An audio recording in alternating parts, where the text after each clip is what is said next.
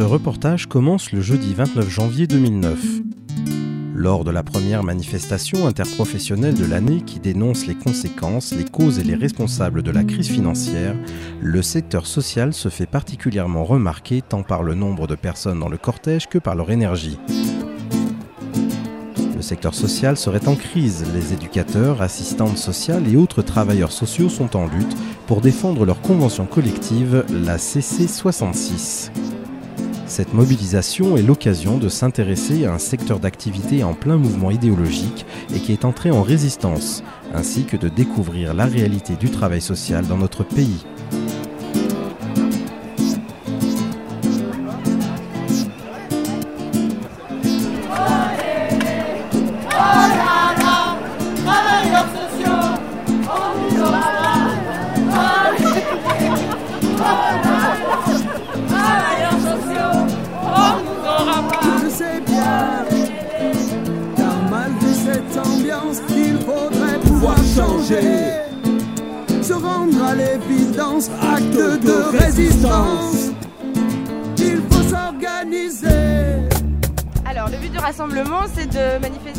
La réforme de la Convention 66, qui est la convention collective donc, qui régit tous les métiers du médico-social.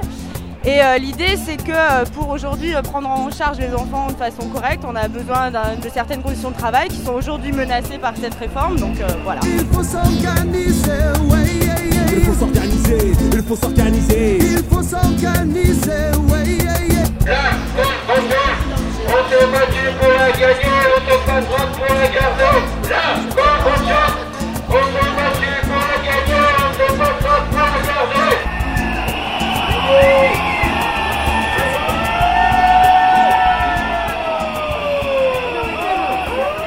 Bonjour. Quel est le but euh, de ce rassemblement devant la DAS avant euh, le défilé euh, interprofessionnel? Alors le but en fait c'est de venir manifester notre mécontentement parce qu'en fait ça fait donc deux ans et demi qu'au niveau du social il y a une, une, réforme en fait qui est prévue au niveau de la convention, donc la convention 66. Et euh, donc ça fait deux ans et demi qu'il y a des négociations qui sont entamées. La, dernière proposition euh, des syndicats d'employeurs en fait euh, est, une honte. C'est vraiment une attaque, une attaque directe contre les, contre les salariés. Normalement, la, la refonte devait, devait nous aider à attirer, à faire venir plus de jeunes dans les métiers du social, qui est en train de vieillir en fait. Et, euh, et tout au contraire, les salaires diminuent, euh, les, les congés disparaissent. euh. donc voilà, donc c'est venir exprimer notre grogne devant, devant, devant la DAS et puis dire qu'on n'est pas content et qu'on ne veut pas que ça change dans ce sens-là en tout cas. Alors quand vous dites les métiers du social, ça regroupe quoi comme métier? Alors, métier du social, ça va donc euh, des aides moniteurs éducateurs, les AMP, les moniteurs euh, éducateurs, les éducateurs spécialisés. Euh, mais bon, c'est aussi un secteur qui est, beaucoup plus large que ça, puisqu'il y a aussi tous les personnels de services généraux, les maîtresses de maison, les hommes d'entretien, les, se- le- les secrétaires, le personnel médical aussi. Donc les infirmières, les aides-soignantes, c'est un secteur qui représente, pour ce qui est de la Convention 66, plus de 260 000 personnes en France. En quoi les avantages qui sont remis en cause euh, dans cette refonte de la Convention euh, sont-ils préjudiciables pour euh, l'exercice de ces métiers? Alors, il faut savoir que ce sont des métiers où on travaille auprès de, populations en grande difficulté en général, qui, ont, on est au quotidien en fait en direct avec la souffrance des gens, et ce sont des, métiers qui sont très usants au niveau psychique. Et euh, c'est vrai que par exemple les congés, euh, les congés euh, supplémentaires sont bienvenus pour pouvoir justement tenir le, coup face à, ces difficultés. Donc voilà, entre autres par, rapport au congé, euh, en quoi c'est menaçant pour le métier. Parce que si on, en ayant moins de congés, ça veut dire des, personnels beaucoup plus fatigués. et donc peut-être même certainement moins à même de, prendre en charge avec qualité les personnes qu'on accueille. Pour bien comprendre, vous, vous, euh, vous, employez- enfin, vous, vous avez quel métier? Vous travaillez dans quel type d'établissement? Donc moi je suis euh, éducateur spécialisé et je travaille dans une maison d'enfants euh, à caractère social. C'est euh, c'est le terme un peu barbare pour, désigner, pour désigner ce qu'on appelait les foyers d'enfants avant les foyers de la DAS. Quoi. Voilà. D'où votre présence aujourd'hui devant la DAS. D'où ma présence devant la DAS, puisque d'une certaine manière, historiquement, on dépend de la DAS.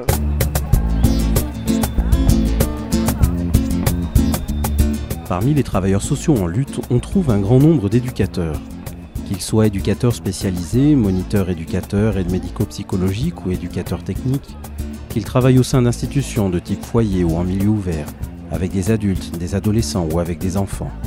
Les éducateurs interviennent avec des personnes en souffrance, avec des personnes qui ont besoin d'un accompagnement particulier pour les aider à avancer dans la vie. La première éducatrice que j'ai rencontrée pour parler de son travail m'a donné rendez-vous un samedi après-midi dans une aire de jeu du parc de Miribel-Jonage.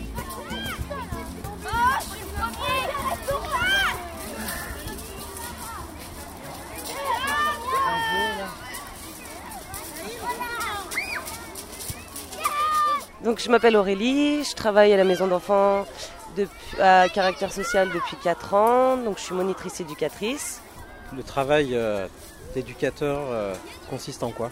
Alors le travail d'éducateur, c'est une prise en charge d'un groupe euh, normalement de 10. Donc ce sont des enfants qui sont placés ou par le juge par rapport à l'aide sociale à l'enfance. Ils arrivent par rapport à des difficultés familiales, financières et ou sinon par rapport aux carences éducatives. Donc voilà, ils sont accueillis à la maison d'enfants. La maison d'enfants, donc ils sont, accueillis toute la semaine. Il y a des retours possibles en famille, mais ça tout dépend euh, de la situation familiale et du juge. Et concrètement, dans le quotidien, comment euh, s'organise le travail? Eh ben, comme les parents le feraient, euh, on va les chercher à l'école, on s'occupe des moments euh, du quotidien comme le, le goûter, le repas, la douche, le coucher. Et après, on, on est en relation aussi avec plusieurs personnes pour, euh, pour intervenir dans leur situation familiale, le travail avec les familles, tout ça, pour euh, pouvoir un peu euh, aider la famille et aider l'enfant euh, à, à pouvoir ensuite retourner dans les meilleures conditions possibles chez eux. On n'a pas voté pour travailler plus. Vous, alors votre métier exact, c'est quoi? Éducateur de rue, Alors c'est c'est quoi ce métier éducateur de rue? C'est, on est en contact avec la population jeune sur certains territoires, des quartiers euh, en agglomération, le centre-ville, toutes les communes avoisinantes. On a avec la jeunesse des choses à voir euh, sur ce qui est de leur insertion professionnelle, euh, les aider à avancer euh, face aux difficultés, permettre à certains jeunes de pouvoir relever la tête et continuer à avancer. C'est très difficile parce qu'ils ont du mal à, à trouver à, dire, des objectifs dans un avenir bien bouché. C'est-à-dire que vous êtes sur le versant de la prévention, d'éducation, plutôt que la répression. Ah complètement, oui. La prévention spécialisée est née dans les années 60. Elle va bientôt avoir 50 ans. Et on s'aperçoit maintenant que les volontés au niveau de la jeunesse sont plus répressives qu'éducatives et préventives. Alors une partie du danger est là alors. Bah, L'essentiel est là. hein. La jeunesse a besoin euh, qu'on lui fasse confiance. Euh, euh, si certains euh, dérapent et ont des, des comportements qui ne sont pas normaux, on est là pour les aider aussi à, à changer de cap. Mais encore faut-il avoir des ouvertures et des perspectives qui puissent être intéressantes. Et aujourd'hui, en quoi votre métier est en danger? Mais il est en danger car euh, pour pouvoir s'inscrire dans le social, il faut pouvoir travailler dans la durée aussi. Et qu'effectivement, on s'aperçoit que euh, plus les choses avancent et plus c'est difficile pour les professionnels de pouvoir travailler sur plusieurs années. Accueillir des jeunes professionnels aussi euh, qui ont envie de s'engager, pouvoir leur proposer des plans de carrière qui peuvent être intéressants. Ça, c'est des choses qui sont remises en cause. On a moins de moyens qu'avant, on est dans une situation économique plus compliquée. Et si euh, le travail social euh, se retrouve en précarité, eh ben, il aura du mal à pouvoir accompagner correctement des gens qui sont aussi dans cette situation. Plus de difficultés, ça veut dire aussi plus de personnes à prendre en charge, à accompagner. Ça veut dire plus de personnes, ça veut dire des gens euh, qui jusqu'à présent arrivaient à trouver des solutions par eux-mêmes. On va dire euh, les plus en difficulté euh, restent souvent euh, sur le carreau. Euh, On est aussi sollicité par des jeunes qui euh, ne trouvent pas de logement, ne trouvent pas d'emploi, alors qu'ils pourraient tout à fait en bénéficier. On n'a pas voté pour travailler plus. Je pensais avoir gagné mes 35 heures. Dur labeur que l'usine ou d'être ramoneur. Je suis le monde ouvrier, je suis l'agriculteur. Pas peur de travailler, marre d'être mal payé. Je pensais avoir gagné mes 35 heures. Je suis l'infirmière, je suis l'instituteur. 40 élèves par classe, les urgences qui n'ont plus de place, les heures sup, ça nous connaît. On n'a pas le choix et on les fait. Mais qui a voté pour travailler? Plus pour gagner plus J'ai pas décidé de travailler plus pour gagner. Je pensais que le monde allait changer, que le temps libre être libéré avait son intérêt. Des emplois, des métiers d'avenir, une économie d'écologie et de loisirs.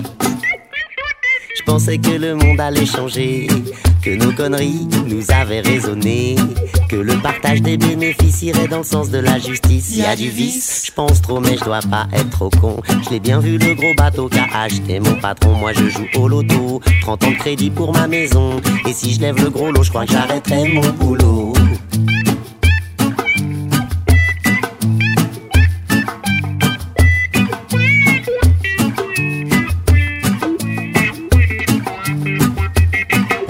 Voté pour travailler plus, pour gagner plus. J'ai pas décidé de travailler Je pensais avoir milité pour une augmentation. Je voulais pouvoir emmener les gosses au parc d'attractions. Le vendredi après-midi, je faisais les commissions. Et le samedi et dimanche, je m'occupais des rejetons.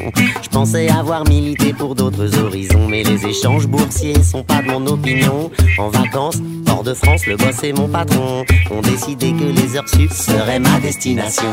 Je pense qu'un jour on va tous y venir. Le moment fatal de devoir réfléchir. Si l'homme et le sont unis à en mourir, si comme des ânes on va bosser et ne rien dire. Je pense que le boss passe bien à la télé, mais que l'avenir de mes gosses n'est pas dans ses idées. Que le temps, le vent, les amis, l'écologie font partie de la vie et c'est pour ça que j'ai pas choisi de travailler plus pour gagner plus. On n'a pas voté pour travailler plus. Par exemple, ils veulent nous supprimer euh, des, des congés euh, liés, liés au secteur euh, enfance, euh, dans le secteur enfance euh, inadapté. Donc, euh, il est bien évident qu'avec euh, la prise en charge de ces jeunes euh, euh, qui, au fur et à mesure, euh, font qu'on a des maux de dos, on a des sciatiques, on a des problèmes de, santé, euh, malgré les appareillages qui ne sont pas toujours présents dans les institutions. Euh, rien que cet exemple des congés qui veulent nous supprimer, qui nous permettent de récupérer un minimum au niveau de la santé, c'est- trop grave de nous supprimer ça. Ça veut dire qu'après, euh, on ne peut pas tenir sur une année. C'est une prise en charge des enfants trop, trop lourde pour, que, pour envisager euh, qu'on euh, qu'on se laisse faire et qu'on se laisse supprimer ces congés. On n'a on a même pas les, les mêmes congés que l'éducation nationale. Alors au moins nous laisser ça. Vous travaillez avec quel public? Donc je travaille dans un IME, Institut médico-éducatif, qui accueille des enfants polyhandicapés de 4 ans jusqu'à 20 ans, mais jusqu'à ce qu'ils soient placés, c'est-à-dire qu'ils peuvent avoir jusqu'à 26, 27, 28, 28, 29 ans. Et ce sont tous des enfants qui n'ont qu'une autonomie, donc c'est-à-dire qu'au niveau du quotidien, on s'en occupe, on s'en occupe du matin 7h moins le quart jusqu'au soir le, le- le coucher, avec euh, donner la, faire la toilette, euh, ils n'ont aucune autonomie, ils ne savent pas faire le- les gestes du quotidien seuls, donc il faut les assister dans toutes les tâches, leur donner à manger, donc les porter, euh, changer leur protection, co- comme des nourrissons quoi en fait. Sachant que ce soit, c'est pas des nourrissons, ce sont des, des- presque des adolescents. Pourquoi alors euh, ce sont des éducateurs qui s'occupent des enfants handicapés et non pas euh, des personnels soignants seulement? Alors, les équipes qui sont constituées, en fait, il y a des éducateurs spécialisés, des moniteurs éducateurs, des aides-soignants, des AMP. On, fabrique euh, une équipe avec autour, normalement, un projet personnalisé. Donc, où l'enfant est pris en charge dans son quotidien, mais aussi il y a un projet avec des activités, des ateliers pour l'aider à évoluer, à gagner aussi, enfin, à conserver euh, certains acquis. Et aujourd'hui, est-ce que vous sentez votre profession en danger?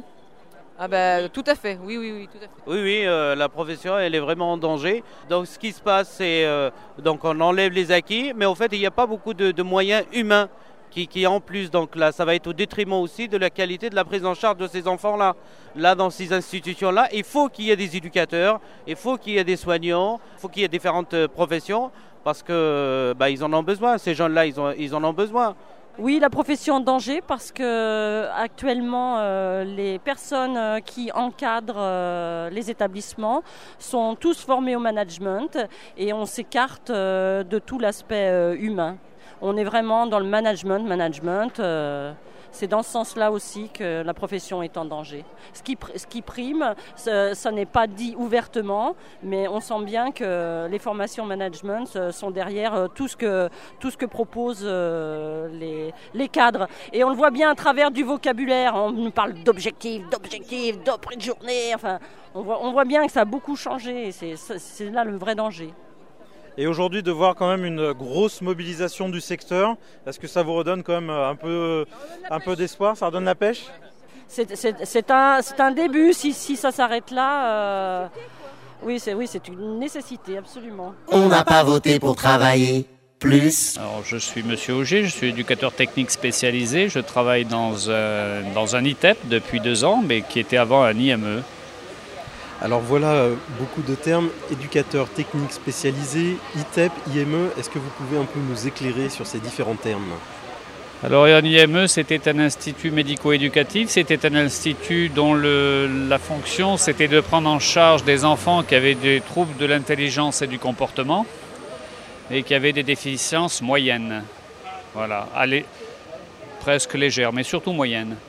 Et à l'heure actuelle, on, est- on s'est transformé en ITEP et là, on accueille des enfants qui sont euh, subnormaux, ce qu'on appelle, c'est-à-dire des coefficients de 100, 100 à 110 en, en coefficient intellectuel, mais des, enfants qui ont des troubles euh, du comportement, mais euh, avec de la maladie mentale, quoi, beaucoup plus importante. Donc voilà, on est confronté à des problèmes qu'on ne connaissait pas, avec une population qu'on ne connaissait pas. Et on se trouve un peu démuni parce qu'on sent que l'outil institutionnel, c'est-à-dire l'outil d'établissement déjà, hein, la structure d'établissement n'était pas adaptée à, prendre en charge ce genre de, jeunes. Et, euh, nos ateliers non plus, puisque les nouvelles lois euh, qui sont sorties concernant les ateliers techniques euh, interdisent l'emploi des machines si on n'a pas 18 ans. Ce qui fait que d'un côté, il y a des paradoxes euh, de l'État, euh, des pouvoirs publics qui nous disent que la formation doit commencer très tôt pour insérer ces jeunes. Et en fin de compte, on s'aperçoit que les lois nous tombent dessus ou ils ne peuvent plus se servir de, machines à outils, tout ce qui est un moteur. Donc ça nous met dans des, contradictions et des paradoxes. euh, euh, de- mais insoutenable, quoi, qui est, qui est d'une violence. Des gamins n'ont plus le droit de monter sur les escabeaux. Comment former moi qui fais de la peinture, un atelier peinture-décoration Comment peut-on former un jeune s'il ne peut pas monter sur un escabeau? L'escabeau, c'est aussi pour nous un outil dans la psychomotricité puisque c'est la gestion de l'espace et la gestion de son corps dans l'espace. Euh, on nous enlève, une loi nous enlève un outil au détriment du jeune. Donc euh, voilà, donc des lois qui sont sorties sans consulter la base. Qu'est-ce qu'on fait dans nos métiers? Quels sont les supports que l'on met, quelle médiation nous, nous mettons pour que les jeunes puissent devenir des citoyens, euh, j'allais dire, euh, insérables dans la société. Est-ce que vous avez l'impression que la réalité de votre travail est mal connue? Je pense qu'elle est mal connue et que de plus en plus nous nous, nous sommes, nous sentons méprisés, c'est-à-dire le respect que nous devons à notre profession n'y est plus. On nous traite comme des outils, non plus comme des personnes. Donc on a, on, subit quoi, des atteintes euh, sur nos métiers. C'est-à-dire on, on nous demande de la polyvalence alors qu'un éducateur technique spécialisé, c'est un éducateur qui doit travailler dans un atelier, dans une médiation de l'objet avec l'enfant. Et en ce moment, bon, par exemple, on fait des cantines qui n'ont rien à voir et qu'on nous impose, pas que l'on fait en heures supplémentaires pour arrondir ses fins de mois. Euh, donc euh, il y, a- une attaque des référentiels de nos métiers, il y a un nivellement des fonctions et c'est assez grave parce qu'en fin de compte, ça sera de la gestion du gardiennage, hein, une poste restante où on mettra un F sur le, si on peut encore mettre un F sur le, front de nos jeunes, mais avec pas d'objectif d'insertion sociale par le travail. Quelle est la réalité de votre travail au quotidien en tant qu'éducateur technique spécialisé Ben, la réalité, c'est euh, c'est que je suis seul face à un groupe de 5 ou 6 jeunes, mais avec des, des- des différences de potentiel, aussi bien intellectuelles que physiques, et qu'une seule personne face à 5-6 jeunes aussi différents, c'est excessivement difficile. Voilà. Vous animez des ateliers avec ces jeunes dans quel but? Alors dans, une, dans un but, puisque moi je, m'occupe des 12-14 ans, c'est du pré-professionnel, donc qui touche à plein d'activités différentes, comme la peinture bâtiment, mais aussi comme le bois, de façon à développer leurs capacités cognitives et surtout leurs capacités gestuelles, si bien la gestuelle globale que la gestuelle fine, de façon à ce qu'après, quand ils arrivent à l'âge de 16 ans et qu'ils passent dans, dans- le cycle 2, ce qu'on appelle, euh, là, ils choisissent un cursus professionnel où ils font un choix d'atelier. Donc, euh, si le bois leur plaît, ils feront menuiserie. Si la cuisine leur plaît, ils feront cuisine. Si, voilà. Donc, euh, donc c'est une préparation, de- mais c'est le développement de la personnalité, j'allais dire psychique et ph- physique. Vous nous avez présenté ces activités comme étant des médiations. Est-ce que vous pouvez nous expliquer ce que ça veut dire? Alors une médiation, c'est que comme euh, pour éviter les relations fusionnelles avec l'enfant, pour éviter qu'il se sente trop concerné par, par l'apprentissage puisqu'il était en échec scolaire, le fait d'être avec une médiation de l'objet, il y a un tiers qui intervient dans la relation, ce qui fait que l'en- l'enfant n'est moins confronté à, à lui-même, mais plus à, à un collectif, puisqu'on construit ensemble. Ce n'est pas lui qui construit seul. Donc il n'est pas abandonné, il n'est pas seul face à la difficulté. Si j'ai bien compris, grâce à cette activité qui fait tiers, vous pouvez mettre au travail chez l'enfant certaines de ses difficultés. Évidemment, oui, c'est le but d'ailleurs. hein. C'est qu'il peut trouver des ressources qu'il ne pensait pas avoir grâce à, à la médiation par l'objet. En créant un objet, on peut penser aussi qu'il se construit lui-même, surtout aussi. On a l'impression que le métier d'éducateur, que ce soit moniteur éducateur, éducateur spécialisé ou bien éducateur technique spécialisé, est mal connu par le grand public. Je pense qu'il est mal connu et je pense qu'il est ignoré parce qu'on est en train de niveler les fonctions. Quelle est la différence entre un éduc-spé et un éducateur technique? Elle est vraiment différente. Donc euh, moi je peux parler en tant qu'éducateur technique, donc nous c'est la médiation par l'objet, et l'objet doit correspondre à des critères reconnus et identifiables par tout le monde, parce que notre objectif c'est quand même l'insertion par le travail, et non, et non pas l'insertion dans la société uniquement, hein, euh, malgré qu'on travaille aussi sur l'insertion sociale, mais c'est aussi l'insertion, pour l'instant encore, nos valeurs c'est l'insertion par le travail. Pour être citoyen, il faut... euh, il faut travailler pour rendre service à la collectivité. Et c'est en travaillant qu'on rend service à la collectivité. Ce n'est pas le travail pour le travail, c'est aussi être citoyen. Aujourd'hui, il y a un rassemblement devant la DAS de Lyon. Quel est le but de ce rassemblement? Alors le but de ce rassemblement, c'est pour l'augmentation des salaires, mais c'est un faux problème. On en est- moi, je ne suis pas là pour l'augmentation des salaires. Je suis- je- J'estime que nos salaires sont- ont été bloqués depuis des années, mais je crois que c'est pour, pour énormément de, de raisons. hein, des, des- des- raisons de- du respect, des raisons de, euh, des pouvoirs publics euh, qui, euh, qui nous imposent des choses sans nous demander notre avis, et puis des, évaluations, euh, de créer une plus-value sur l'enfant en difficulté, donc voilà des choses qui nous mettent hors de nous, qui, nous, voilà, qui me mettent en colère. Moi je parle pour moi, je ne parle pas pour les autres. Et moi je, dis on n'est pas là pour faire de la plus-value, on n'est pas là pour faire du rendement, on est là pour prendre en charge des êtres humains en difficulté et euh, essayer de les amener à l'état de citoyen.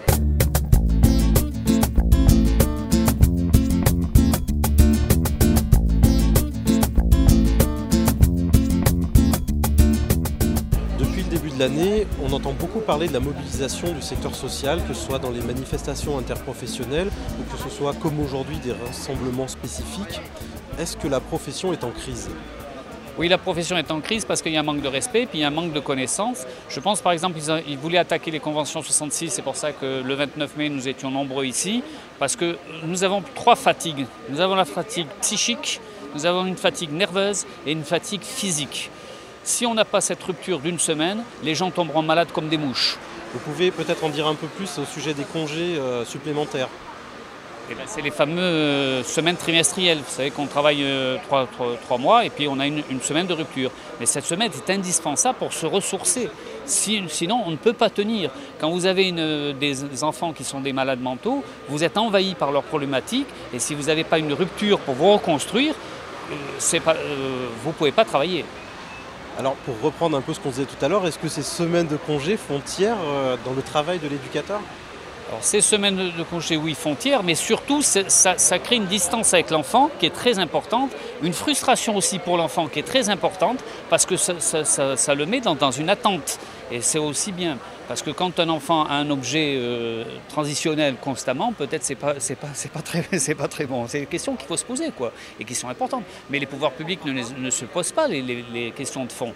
On regarde la forme. Est-ce que ça coûte? Ça coûte. Donc on, on supprime. Voilà. De l'extérieur, on a un peu l'impression que vous voulez défendre euh, vos privilèges, à savoir que vous avez un peu plus de vacances que les autres et que vous n'avez pas envie de remettre ça en cause. Or vous, vous m'expliquez que ces temps de congés supplémentaires sont nécessaires autant pour euh, le professionnel que pour l'enfant. Absolument, c'est indispensable. Pour le professionnel, c'est indispensable. hein. Euh, si on n'a pas ça, d'abord, moi, je n'aurais pas pris ce métier, je, le dis franchement, parce qu'on on, fait un métier très, très difficile, très fatigant, qui, qui nous prend, même après les heures de travail, c'est-à-dire euh, même quand on rentre chez soi, eh ben, quand on n'a pas fait quelque chose d'intéressant avec un gamin, on se pose des questions, ça nous fait travailler. Donc, c'est des métiers excessivement euh, fatigants. C'est des métiers à risque, il ne faut pas l'oublier. Nous sommes confrontés à séparer des bagarres, des violences. Nous sommes agressés. En tant qu'adultes, nous ne pouvons pas répondre à l'agression. Donc c'est des situations complexes. Et voilà, donc on a besoin aussi de souffler, de vivre autre chose, de se reconstruire. Moi, je parle de reconstruction de la personne. Parce qu'il y a une attaque de l'intégrité euh, psychique. Euh, la maladie mentale arrive à vous envahir. Et si on ne fait pas attention, euh, soit les personnes tombent malades pour, justement euh, mettre la distance avec, ça, parce qu'ils ne pourront pas continuer à faire euh, leur, travail. Dans le travail d'éducateur, je vais citer à nouveau que ce soit éducateur spécialisé, moniteur éducateur, éducateur technique et toutes les autres professions éducatives, on sent qu'il y a un gros travail d'élaboration et que ce travail d'élaboration ne se fait pas forcément, comme vous le dites, durant les heures de travail. Le travail d'élaboration, ce qu'il faut savoir, c'est que la prise en charge des jeunes euh, doit se faire d'une manière euh, sur une journée, hein, puisque le problème, c'est que des fois, il faut se poser la question est-ce qu'une heure de réunion n'est pas plus importante qu'une heure de prise en charge de, de l'individu? Donc, il y a un manque de réunion certain. Euh, je pense qu'il faudrait, dans des institutions où il y a autant de problèmes, des, réunions pratiquement un quart d'heure tous les soirs, euh, que les, professionnels se, se réunissent et fassent le point sur les événements qui sont passés. De toute façon, à ce que le lendemain matin, l'enfant trouve un monde adulte cohérent et que chaque adulte a une cohérence dans sa tête par rapport aux événements. Or, là, à l'heure actuelle, ça ne se fait pas. Conclusion, l'enfant se retrouve face à des adultes qui n'ont pas de cohérence, c'est-à-dire qui ont perçu des, des faits ou des activités, mais qui mettent leur propre projection, et non pas une projection d'adultes d'une équipe. Les professionnels ont besoin aussi d'un tiers? Absolument, absolument. On a besoin d'une équipe. On ne peut pas travailler avec des enfants en difficulté s'il n'y a pas une équipe. Et une équipe pluridisciplinaire. Euh, Ça, c'est indispensable. Autrement, c'est mission impossible. Ben, moi, j'arrive euh, en fin de, de ma carrière puisque j'ai 28 ans de- d'expérience et euh, je vais partir à la retraite l'an prochain. Donc, euh, je ne me, je fais pas de soucis pour moi. Hein, quoique j'ai encore une rentrée à faire et je me fais du souci pour cette rentrée parce qu'on a des ITEP et on est confronté à des situations vraiment très difficiles. Mais malgré mon expérience, eh ben, je n'arrive pas à- à, à pas maîtriser, mais à comprendre les, les enjeux de, de ces gamins, les demandes de ces gamins, hein, qui, sont, qui sont vraiment destroy, hein, bien abîmés. Et euh, je me fais du souci pour mes collègues, quoi. Je, je me fais du souci pour le futur. Je me fais énormément de soucis pour le futur. Aussi bien pour mes collègues que pour les jeunes. On n'a pas voté pour travailler plus. Emmanuel, je suis monitrice éducatrice euh, au foyer d'hébergement de la Providence, dans le 9e.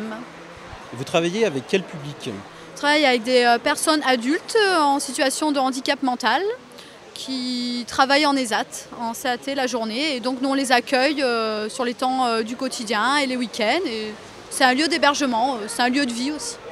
Vous pouvez nous rappeler ce qu'est un ESAT Non, c'est l'enseignement, les CAT, euh, les centres d'aide par le travail. Alors le sigle ESAT euh, qui est assez récent, c'est... euh, ESAT, c'est euh, établissement spécialisé euh, en atelier protégé, je crois. d'aide au travail. Voilà, à vous tous, vous avez à peu près réussi. Concrètement, votre travail euh, au quotidien, c'est quoi? Concrètement, notre travail au quotidien, bah, c'est accompagner ces personnes euh, tout au long de la journée, et, euh, voilà, du matin, euh, du lever au coucher, 7 jours sur 7.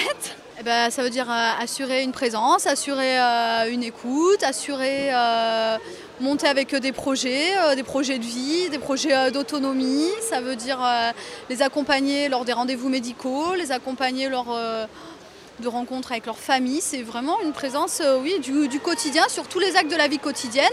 Les aider dans certains de ces actes pour ceux qui ne sont pas suffisamment autonomes. Ça veut dire que si vous n'étiez pas là, le personnel éducatif, ces personnes ne seraient pas capables de vivre seules Euh, pour celles, celles accueillies en foyer d'hébergement, effectivement, euh, bah, on peut dire que non.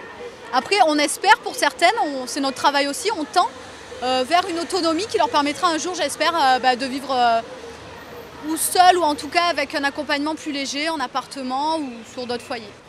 Quand vous dites que vous montez des projets, ça sert à quoi de monter des projets avec des personnes euh, en situation de handicap mental? Les projets servent à vivre, à euh, bah, se projeter dans l'avenir, à pas être euh, uniquement dans le jour le jour euh, et le quotidien indispensable qui est manger, dormir, travailler sur l'hygiène. Il y a aussi voilà, se projeter ailleurs. Donc par exemple les projets, ça peut être sur une ouverture sur l'extérieur, sur le milieu ordinaire, pour qu'ils puissent participer à une vie citoyenne comme tout le monde, par exemple.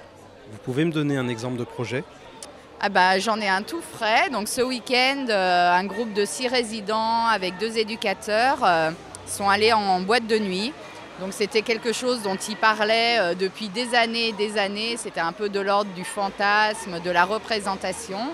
Et bah, ce projet finalement s'est concrétisé. Et vraiment, euh, c'est passé euh, comme euh, tout un chacun, les sorties, comme elles peuvent s'organiser dans la vie de tous les jours. En quoi emmener des personnes adultes en boîte de nuit nécessite un projet et en quoi ce projet est éducatif? Ah bah, ça nécessite un projet parce que ça ne peut pas s'improviser euh, n'importe comment. Déjà, ils ne peuvent pas y aller seuls, donc il faut notre présence. Donc ça demande une organisation. euh, voilà, donc le projet a mis longtemps à se mettre en place aussi pour ça. Après, euh, bah, le but, euh, le premier, je dirais, c'est qu'ils y prennent du plaisir. C'est un loisir avant tout, hein, euh, sans chercher quelque chose de plus compliqué. Et bah, après, travailler aussi avec eux sur la réalité, voilà, pour eux, comme pour les personnes ordinaires. enfin, il y a plein de liens avec plein de choses après qu'on peut travailler encore à partir de ça. Alors est-ce que vous pouvez justement me détailler plein de liens et plein de choses pour qu'on puisse comprendre finalement qu'est-ce qui fait la particularité d'un accompagnement éducatif sur un tel projet? Bah, par exemple, on en parlait ce matin justement, euh, la réalité du coût. Bah, chacun a dû euh, mettre 20 euros pour pouvoir faire cette sortie. Donc ça leur a énormément plu. Donc ils étaient dans la demande, ah, bah, on y retourne, on y retourne. Bah, ça pourra se refaire éventuellement, mais la réalité, c'est que c'est clair, ça ne pourra pas se refaire tous les week-ends parce que voilà, ça a un coût tout simplement. Euh, ou toujours pour rester sur le budget, bon, bah, vous avez pu participer à cette sortie ce week-end, mais du coup, on ne va pas euh, faire d'autres achats euh, voilà, pour rester dans la réalité euh, du budget, par exemple. Est-ce que juste vous pouvez me donner votre prénom et votre fonction? Donc Elisabeth, je travaille aussi au foyer d'hébergement de la Providence. Euh, je suis éducatrice euh, spécialisée. Donc euh, moi je m'appelle Maude, je suis actuellement en études en apprentissage de moniteur éducateur. Donc je suis en stage de permutation euh, au foyer de la Providence à Vèze depuis euh, le 20 avril jusqu'au 28 juin. Donc c'est tout nouveau, tout neuf, je découvre un nouveau public. J'avais jamais travaillé avec euh, le milieu du handicap. Habituellement, vous travaillez avec quel public? Depuis septembre, je travaille à- au sein de l'IDEF, au centre maternel. Donc on, accueille de- des jeunes femmes en situation euh, donc soit de maltraitance, soit d'isolement, qui sont soit donc qui sont enceintes ou qui ont déjà un enfant de moins de 3 ans qui ont entre euh, donc euh, ça peut varier c'est des mineurs jusqu'à 25 ans. Donc du coup, elles se retrouvent seules sans savoir où, quel chemin prendre, quelle direction prendre. Donc nous, on est là aussi pour les rediriger, euh, principalement pour ac- accepter leur enfant, parce qu'elles sont jeunes, elles ne s'attendaient pas forcément à avoir euh, quelqu'un à charge. Du coup, c'est pas forcément facile. Et euh, donc nous, on est là pour accompagner ces jeunes femmes avec leurs enfants, les euh, diriger euh, sur des formations, euh, sur un emploi. Puis après, on envisage euh, plus tard aussi euh, des appartements euh, Après, soit avec un accompagnement léger, donc avec un service de suite, soit avec des aides à la personne, soit totalement autonome. Donc là, il n'y a plus aucun suivi éducatif. Pourquoi ces jeunes femmes ont-elles besoin d'un suivi éducatif? Elles sont généralement, elles ont un passé assez difficile, donc du coup, euh, elles ont une difficulté euh, face à la société. Elles n'ont euh, pas du tout le sens de la réalité, donc on est là pour les, leur apprentissage. C'est-à-dire que c'est une école pour devenir une bonne mère? Oui et non. Après, c'est selon aussi les motivations des jeunes femmes. Si on travaille donc sur leur projet, si elles sont euh, motivées, euh, si elles sont ambitieuses, euh, ça peut très bien fonctionner. J'ai des exemples, plein d'exemples où ça a super bien marché. D'autres jeunes femmes qui ont difficilement accès euh, au conseil euh, des différents professionnels qui les entourent. Et du coup, ça peut amener à des placements tous les actes de la vie quotidienne, que ce soit à partir du lever, euh, que ce soit au niveau euh, de l'hygiène alimentaire, que ce soit euh, dans leurs projets professionnels. Parce qu'il y en a qui ont des projets professionnels qui ne sont pas forcément accessibles euh, aussi selon leur niveau, qui ont arrêté au niveau de la troisième, qui souhaitent devenir infirmière, le niveau n'est pas assez suffisant. Donc après, nous, on peut toujours les encourager, on est là pour les soutenir. Euh, Le quotidien permet euh, de voir aussi euh, leurs moments de faiblesse et justement de, les, leur redire, de les recentrer justement sur leurs difficultés, de leur proposer des suivis spécialisés, donc d'aller voir par exemple le psychologue pour justement régler déjà leurs propres problèmes intérieurs.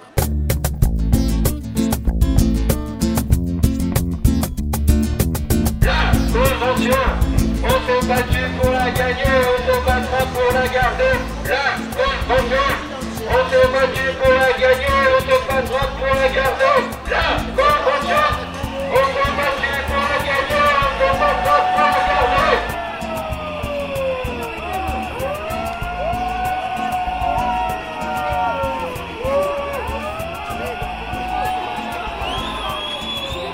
Bon, alors je suis Marc Lefebvre, euh, je suis délégué syndical à Sud à l'ADAPI du Rhône et responsable pour le secteur social euh, du, département du Rhône. L'ADAPI du Rhône L'ADAPI du Rhône, donc une association de parents d'enfants inadaptés euh, qui compte à peu près entre 1300 et 1500 salariés aujourd'hui, répartis sur une quarantaine d'établissements dans le département. Ce qui caractérise en fait cette mobilisation, c'est que depuis un an, elle ne faiblit pas. Les représentants des employeurs disent que cette convention collective, donc qui s'appelle la convention euh, 66 du 15 mars 1966, n'est plus adaptée à la réalité du travail aujourd'hui dans le secteur social. Bah, c'est le bon principe de quand euh, je veux abattre mon chien, je dis qu'il a la rage. Ceci dit, euh, c'est vrai que la, convention collective, comme n'importe quelle convention collective, doit pouvoir se renégocier et être toilettée euh, régulièrement. Le problème dans le projet patronal, c'est qu'ils ont une conception du toilettage et de la réforme qui nous fait, nous, on appelle régression sociale. Et là, il y a une vraie divergence. Et donc, on sait, on- pour- depuis un an, on ne s'aide pas là-dessus. Elle date de 1966, cette convention collective, mais elle a été réorganisée à de nombreuses reprises. Oui, bien sûr. La dernière fois, euh, bah, elle a subi euh, déjà, dans, enfin, elle a, elle a connu, on va dire, des, des changements importants en 1995 et puis au moment de la réduction du temps de travail dans l'an 2000. Donc euh, les choses ne sont pas figées. On, euh, à Sud, nous ne sommes pas contre a priori les négociations. Par contre, nous sommes totalement contre la régression sociale. Qu'est-ce qui est inacceptable pour vous et pour votre syndicat? Alors, sur les aspects, on va dire, périphériques, mais néanmoins importants. Euh, diminution des jours de congés supplémentaires, ce qui, quand on travaille dans des établissements qui accueillent des personnes handicapées mentales, absolue nécessité, sinon ça se traduira par des arrêts de travail tout simplement, des arrêts maladie. D'autre part, le cœur du sujet, en fait, c'est que les patrons veulent introduire une part variable dans la rémunération, ce qui leur permettrait d'avoir des salariés à leur botte qui ne contestent pas leur choix éducatif, ce qui fait que la bataille en fait sur la rémunération pour nous est liée au type de prise en charge qu'on souhaite voir perdurer dans, les établissements euh, accueillant des personnes handicapées mentales ou d'autres populations fragiles, comme des gosses qui sont placés dans des établissements spécialisés par la justice ou autres. Alors on va reprendre point par point. La question des congés. Ce que vous me dites, c'est que vous avez besoin de ces congés supplémentaires par rapport, j'allais dire, au code du travail, parce que le métier euh, d'éducateur est un métier difficile. Oui, bien sûr. Quand vous travaillez, par exemple, dans une maison d'accueil spécialisée, quand vous travaillez dans un établissement qui accueille des jeunes délinquants euh, ou autres, euh, vous imaginez bien que quand votre horaire de boulot finit à 22h et que vous avez un jeune qui part en vrille à 22h moins 5, vous restez. Vous restez parce que vous ne pouvez pas laisser le gamin comme ça. Il faut régler le problème. Ça, ça fait partie des contraintes particulières. Et ça, c'est pas anecdotique, c'est des choses fréquentes, d'autant plus que depuis plusieurs années, quand des collègues sont absents parce qu'ils sont très fatigués, voire malades ou autres, ou, en congé, on ne remplace plus, ce qui fait que la charge de boulot retombe sur les, permanents présents, ce qui, euh, nous fait rentrer dans un espèce de cycle infernal qui nous amène effectivement à une pénibilité du boulot et des dégradations de, con- de conditions de travail très importantes ces, der- ces dernières années. Et cette détérioration des conditions de travail sera encore accentuée par le projet patronal. Ce qui veut dire que pour vous, ces temps de récupération, ces temps de congé sont indispensables euh, pour euh, que le professionnel reste en bonne santé? Voilà, c'est des, des temps de respiration, si vous voulez. Si, si vous êtes en permanence collé à la situation éducative, vous n'arrivez plus à faire une prise en charge correcte. Euh, Je voudrais que les patrons m'expliquent en quoi ça sert de dépenser de l'argent si c'est pour avoir une- une prise en charge de moins bonne qualité du fait de la dégradation des conditions de travail. Nous prétendons, nous, et nous sommes prêts à le démontrer, que des meilleures conditions de travail ont pour conséquence une meilleure prise en charge et donc, puisqu'ils ont l'air euh, très très soucieux de ce genre d'affaires, un meilleur retour sur investissement, je pourrais dire. Alors reprenons un petit peu euh, cette question euh, de- des choix éducatifs, des choix pédagogiques. Aujourd'hui, comment ça se passe dans une institution comme l'ADAPI entre les choix pédagogiques de la direction et puis la mise en place sur le terrain? Il y a une ligne générale, on va dire, un cadre général qui est défini par la, charte de la euh, Je parle pour le secteur du handicap que je connais mieux. hein. La charte de la personne handicapée qui euh, reconnaît ses droits fondamentaux, etc. Donc euh, tout le projet éducatif, en fait, doit, être construit sur ces bases-là. Ensuite, suivant les types de- de handicap, suivant le niveau d'autonomie, on définit des projets éducatifs en réunion d'équipe. Et bien évidemment, on peut avoir au sein de ces réunions d'équipe des, points de vue divergents. Aujourd'hui, si je prends un exemple, si je ne suis pas d'accord avec mon chef ou ma chef de service sur tel ou tel point éducatif, ça fait l'objet d'un débat, d'une discussion. Le conflit étant, étant inhérent à la vie, ça n'a rien d'anormal. Mais par contre, ça n'impacte pas sur mon salaire. Le fait que j'ai des avis divergents de ma hiérarchie.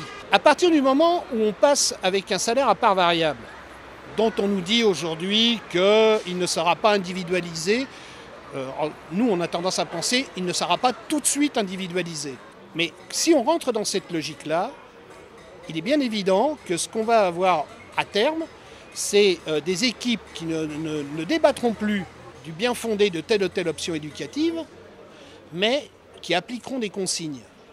Leur capacité à appliquer les consignes qui verront au terme, de, après éventuellement un entretien individuel annuel, euh, si leur rémunération pourra être euh, euh, revalorisée ou pas.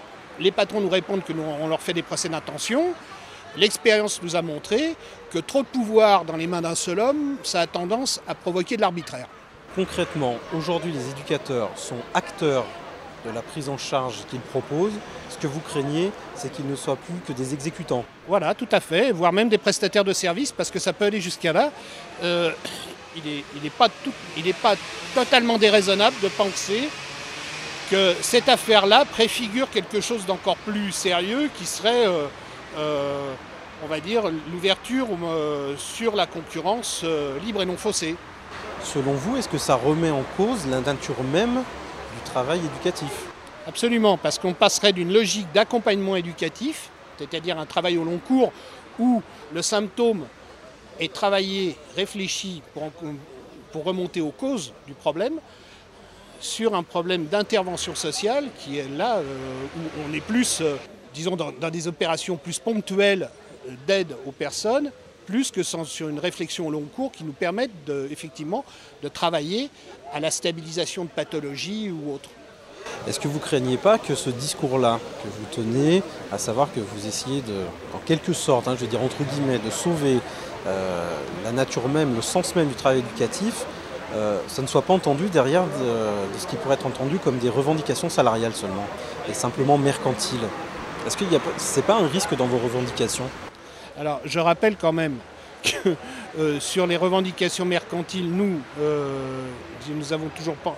Il faudra qu'on nous démontre que euh, quand on défend nos conditions de travail et nos rémunérations, parce que c'est vrai que nous sommes, nous faisons partie de cette part de la population qui n'a qui n'a pas de compte dans les paradis fiscaux. Donc c'est vrai que les rémunérations, ça nous permet, ça nous permet de, de vivre et de faire vivre nos familles. Et ça, on n'a pas à en avoir honte. Par contre, l'interface de ça, c'est qu'aussi le niveau de, de salaire est souvent la conséquence d'un niveau de qualification qui elle-même est la conséquence d'un diplôme national, en principe doit assurer une prise en charge convenable des, des populations les plus fragiles, c'est-à-dire en fait de mettre en pratique ce qui fonde la République. Quelles sont vos craintes pour l'avenir euh, du secteur social? Ben, le- En fait, la crainte du secteur social, c'est la crainte en fait de pratiquement tout le secteur public ou tous les secteurs qui ont mission de service public. C'est-à-dire que nous sommes face à, un gouvernement qui a décidé de nous mettre à genoux, de revenir absolument sur tout ce qui fondait euh, nos professions. Et bien évidemment, nous et d'autres, hein, euh, nous allons nous battre pour, euh, pour, pour ne pas nous laisser enfoncer comme ça. Et je tiens à signaler au passage que les deux grandes journées interprofessionnelles qu'il y a eu, les travailleurs sociaux ont été massivement dans la rue à Lyon et dans toute la France. Au-delà de leur profession et de- des, des avantages acquis, est-ce que euh, les travailleurs sociaux, euh, quand ils se mobilisent, ils se mobilisent aussi pour un choix de société? Alors ça, je ne suis pas dans la tête de tous les, les salariés qui descendent dans la rue, mais en tout cas, il est clair que dans les discussions qu'on a dans les assemblées générales de salariés, euh, à peu près partout, on peut dire qu'il y a en tout cas, au minimum, un rejet plus que massif des orientations gouvernementales dans, dans le secteur. Est-ce que vous regrettez aujourd'hui euh, le choix euh, du secteur social comme euh, choix professionnel? Non. Non, non. Non, c'est un métier que j'ai choisi. En plus, je viens d'un autre secteur. Je travaillais dans le bâtiment avant, donc j'ai fait une reconversion. Et non, non, c'est un, boulot qui me, plaît, qui m'a apporté énormément de satisfaction professionnelle. J'ai eu la chance et le privilège de rencontrer des personnes handicapées mentales. Ça va peut-être vous faire rigoler, mais d'une grande qualité humaine. Et j'ai pas envie qu'on les, qu'on les broie.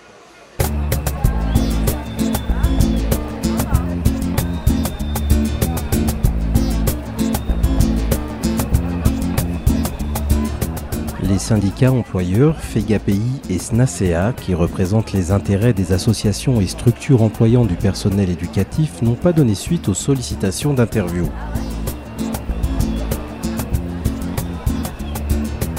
Si vous souhaitez obtenir des informations complémentaires sur la mobilisation du secteur social pour la défense de la convention collective du 15 mars 66, vous pouvez consulter le site internet Touche pas à la 66 à l'adresse suivante touche.pa.la.66.free.fr.